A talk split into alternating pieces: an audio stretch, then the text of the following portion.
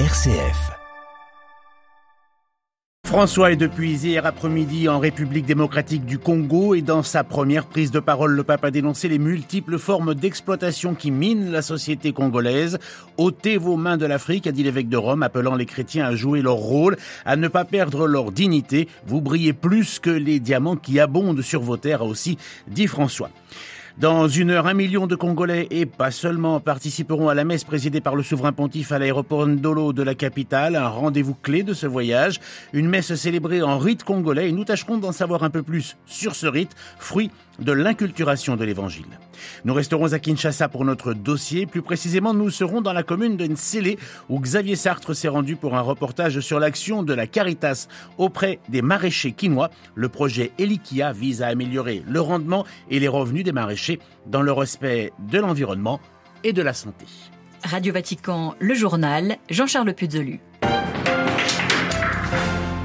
Bonjour. La deuxième journée du pape François en République démocratique du Congo sera marquée ce matin par la messe dans moins d'une heure à l'aéroport Ndolo de Kinshasa. Un rendez-vous auquel au moins un million de personnes est attendu. Les fidèles affluent de tout le pays et même d'ailleurs. Beaucoup ont même passé la nuit sur la grande étendue de l'aéroport où l'on retrouve notre envoyé spécial Stanislas Kambashi. La célébration a lieu à l'aérodrome d'Endolo, immense esplanade où nous nous trouvons à présent, transformée pour la circonstance. L'hôtel a été monté et décoré en jaune et en blanc, les couleurs du drapeau du Vatican. Les sièges étaient déjà disposés depuis la veille. Plus d'un million et demi de personnes sont attendues à cette célébration. Mais avant 7 heures, toutes les places étaient déjà prises. D'autres fidèles restaient debout. Certains d'entre elles ont passé la nuit en ces lieux mêmes, dans une veillée de prière, et sont prêtes à participer à toute la célébration. Comme elles, tous les autres participants veulent prier avec le pape, veulent écouter du Saint-Père un message de paix, d'espérance et de réconfort. Habitués à des liturgies vivantes et participatives, les Congolais ont afflué massivement vers Ndolo. Ils viennent de Kinshasa, d'autres régions du pays, mais aussi d'autres pays africains, comme du Congo-Brazzaville voisin. Actuellement, il règne une ambiance de joie, mais aussi des prières et des recueillements. À Kinshasa, Stanislas Kambashi pour Radio Vatican. Voilà, et vous l'avez entendu dans les mots de Stanislas Kambashi, certains ont passé la nuit à l'aéroport de la capitale et ont participé à une grande veillée de prière. Notre correspondant sur place, Paul Lorgerie, est allé à leur rencontre dans une ambiance assez musicale. Françoise Mokoko patiente sur sa chaise alors que le pape François doit donner la messe dans près de 12 heures. Cette ancienne enseignante âgée de 83 ans a décidé de passer la nuit devant l'estrade où le souverain pontife prendra la parole. Pour prier, surtout pour la République démocratique du Congo, ça me fait mal. Les gens qui restent à Goma, tout, tout, de dire, mais la pape vient pour la réconciliation. Goma, cette ville de l'Est du pays au milieu d'une guerre qui dure depuis près de 30 ans. Si le chef de l'Église ne l'a pas clairement évoqué lors de son élocution d'arrivée, elle est au cœur de sa visite dans le pays. Et c'est un réel besoin de communion dont ont aujourd'hui besoin les Congolais, venus par centaines veiller avant la prise de parole du Saint-Père. À l'image de Léontine Mayoulou, qui a dû affronter une longue route pour venir se recueillir. Nous sommes venus pour une nuit de prière mais nous tenons que cette nuit soit avec plein de sens. Pleine de sens, cette nuit, il a sans doute été pour les quelques personnes de l'Est du pays que le pape rencontrera dans l'après-midi. Paul Lorgerie à Kinshasa pour Radio Vatican. À 9h30 donc, François présidera la messe selon le missel romain pour les diocèses du Zaïre. Plus communément, on parle du rite congolais. C'est la troisième fois que François célébrera une messe dans ce rite, fruit de l'inculturation de l'évangile au Congo, très proche du rite romain. Le rite congolais a quelques particularités que nous décrit l'abbé congolais Michel Libambou, spécialiste des pères de l'Église et officiel au dicaster pour le culte divin. L'entrée est précédée par une procession solennelle avec le battement de mains selon le rythme des chants il y a les Gloria. On danse autour de l'autel pour montrer que le Christ qui est représenté par l'autel est celui qui maintient l'équilibre dans notre vie et dans notre société. Et nous tournons autour de lui parce que c'est autour de lui que nous avons la vie. Euh, nous n'avons pas les curiers au début, mais nous avons les curiers après l'homélie. Parce que on peut se convertir réellement après avoir suivi la parole de Dieu. La parole de Dieu devient la lumière qui nous éclaire pour voir ce que nous avons à corriger. On exécute un chant de paix pendant qu'on se donne la paix. Quand on lit l'évangile, les fidèles sont assis. Parce que dans notre culture africaine, généralement, quand on écoute une personne importante et qu'on aime beaucoup, on s'assied pour l'écouter. Un entretien réalisé assis donc par Stanislas euh, Kanbashi.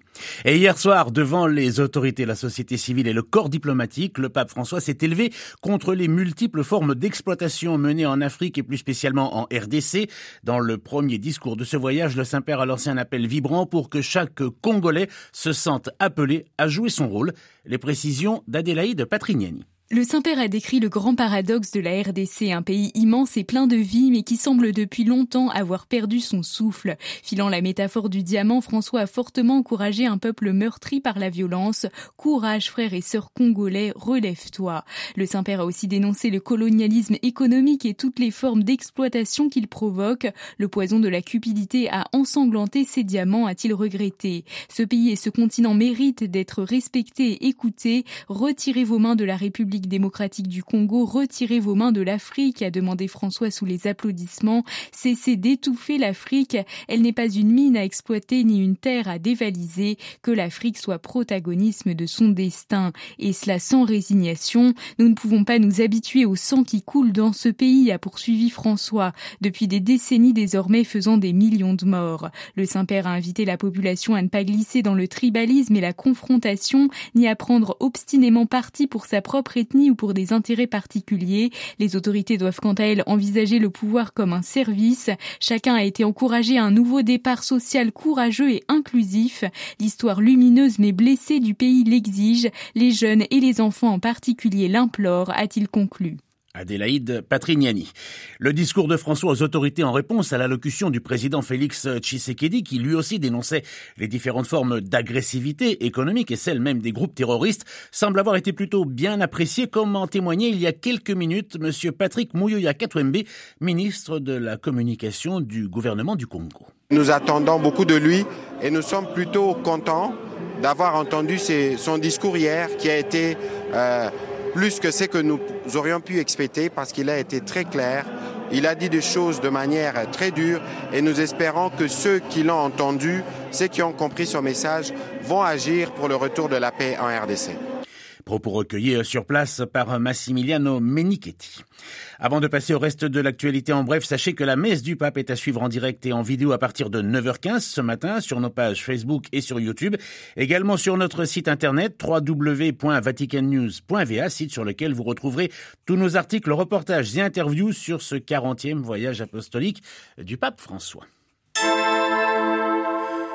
Le reste de l'actualité avec euh, tout d'abord l'Ukraine qui va finalement recevoir entre 120 et 140 chars des pays occidentaux pour euh, repousser l'armée russe qui a récemment intensifié son offensive.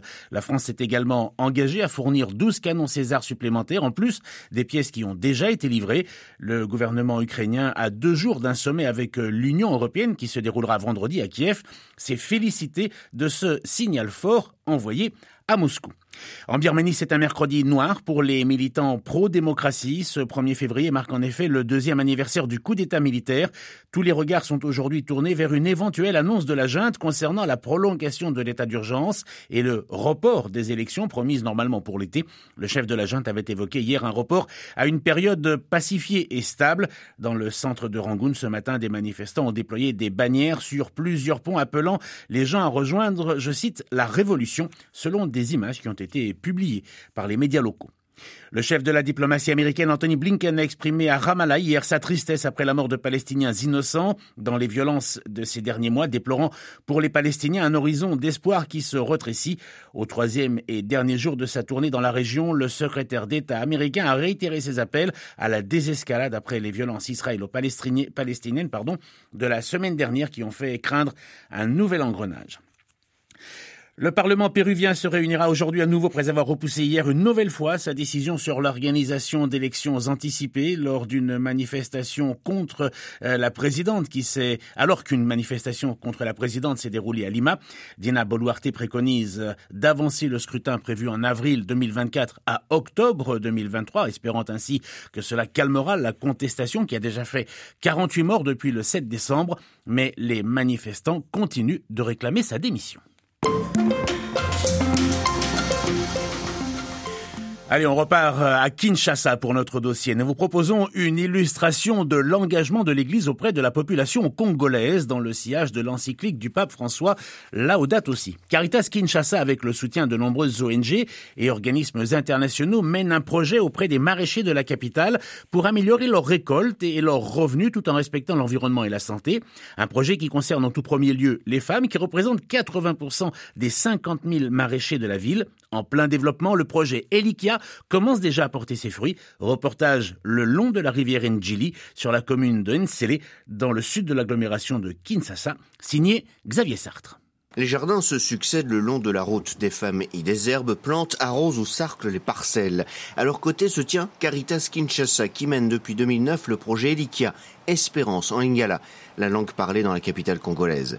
Ces femmes bénéficient de l'expertise et du soutien financier de l'organisation. Prince Kikaloulou est le responsable du service développement de Caritas Kinshasa. Ces projets Elikia accompagnent à ces jours 2500 femmes maraîchères de Kinshasa dont la plupart sont des femmes veuves, responsables des ménages. Ces femmes ont pour la plupart 5 à 10 arts de superficie où ils cultivent pour nourrir 80% des ménages de Kinshasa qui comptent en ces jours 17 millions d'habitants, dont la plupart ont un revenu très faible, qui euh, préfèrent manger ce qui est produit localement. Donc euh, moi aujourd'hui je dis ces femmes sont des pionnières qui nourrissent euh, autant de bouches à Kinshasa. Des pionnières qui ont besoin d'être accompagnées pour mieux répondre aux besoins de la population, dans le respect de l'environnement et de la santé aussi bien de ces cultivatrices que des consommateurs. Un nouveau modèle est donc nécessaire, explique Prince. Pour nous, l'idée, c'est de penser à un nouveau modèle de production qui euh, prend en compte les besoins de production saine, respectueuse de l'environnement. C'est pourquoi la Caritas Développement Kinshasa a pensé de voir euh, comment mettre en place un centre agroécologique dont ce centre-là servirait à former des gens à un notre modèle de, production qui prend en compte l'alimentation actuelle, mais penser aussi à la génération future qui doivent aussi s'alimenter. Quelques champs expérimentaux démarrent une porcherie, un poulailler, un espace pour entreposer le compost, un bâtiment pour fabriquer des engrais naturels. Voici le centre agroécologique. Mais il ne suffit pas. Les maraîchères, réparties en plusieurs associations, ont intégré une union, une nécessité pour mieux se faire respecter par l'administration et les clients. Florence Nzumba en est la présidente. On avait des difficultés à faire évacuer nos marchandises puisque ce sont des clients qui venaient nous imposer les prix.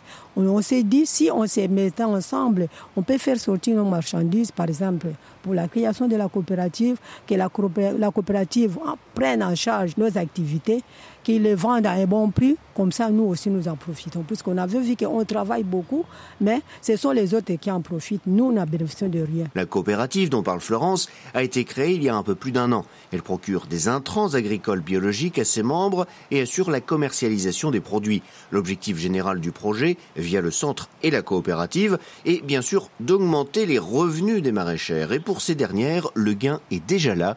Donc Oka est chargé de projets à Caritas et agroéconomiste. En trois ans d'accompagnement, le revenu de femmes entre 2018 et 2021 est passé de 84 dollars environ à près de 112 aujourd'hui. C'est le revenu mensuel donc. C'est déjà une nette amélioration près de 40%. 40% d'augmentation et ce n'est qu'un début, espère la coopérative et Caritas. Les maraîchères, elles, apprécient bien sûr l'aide reçue, comme le reconnaît Angèle.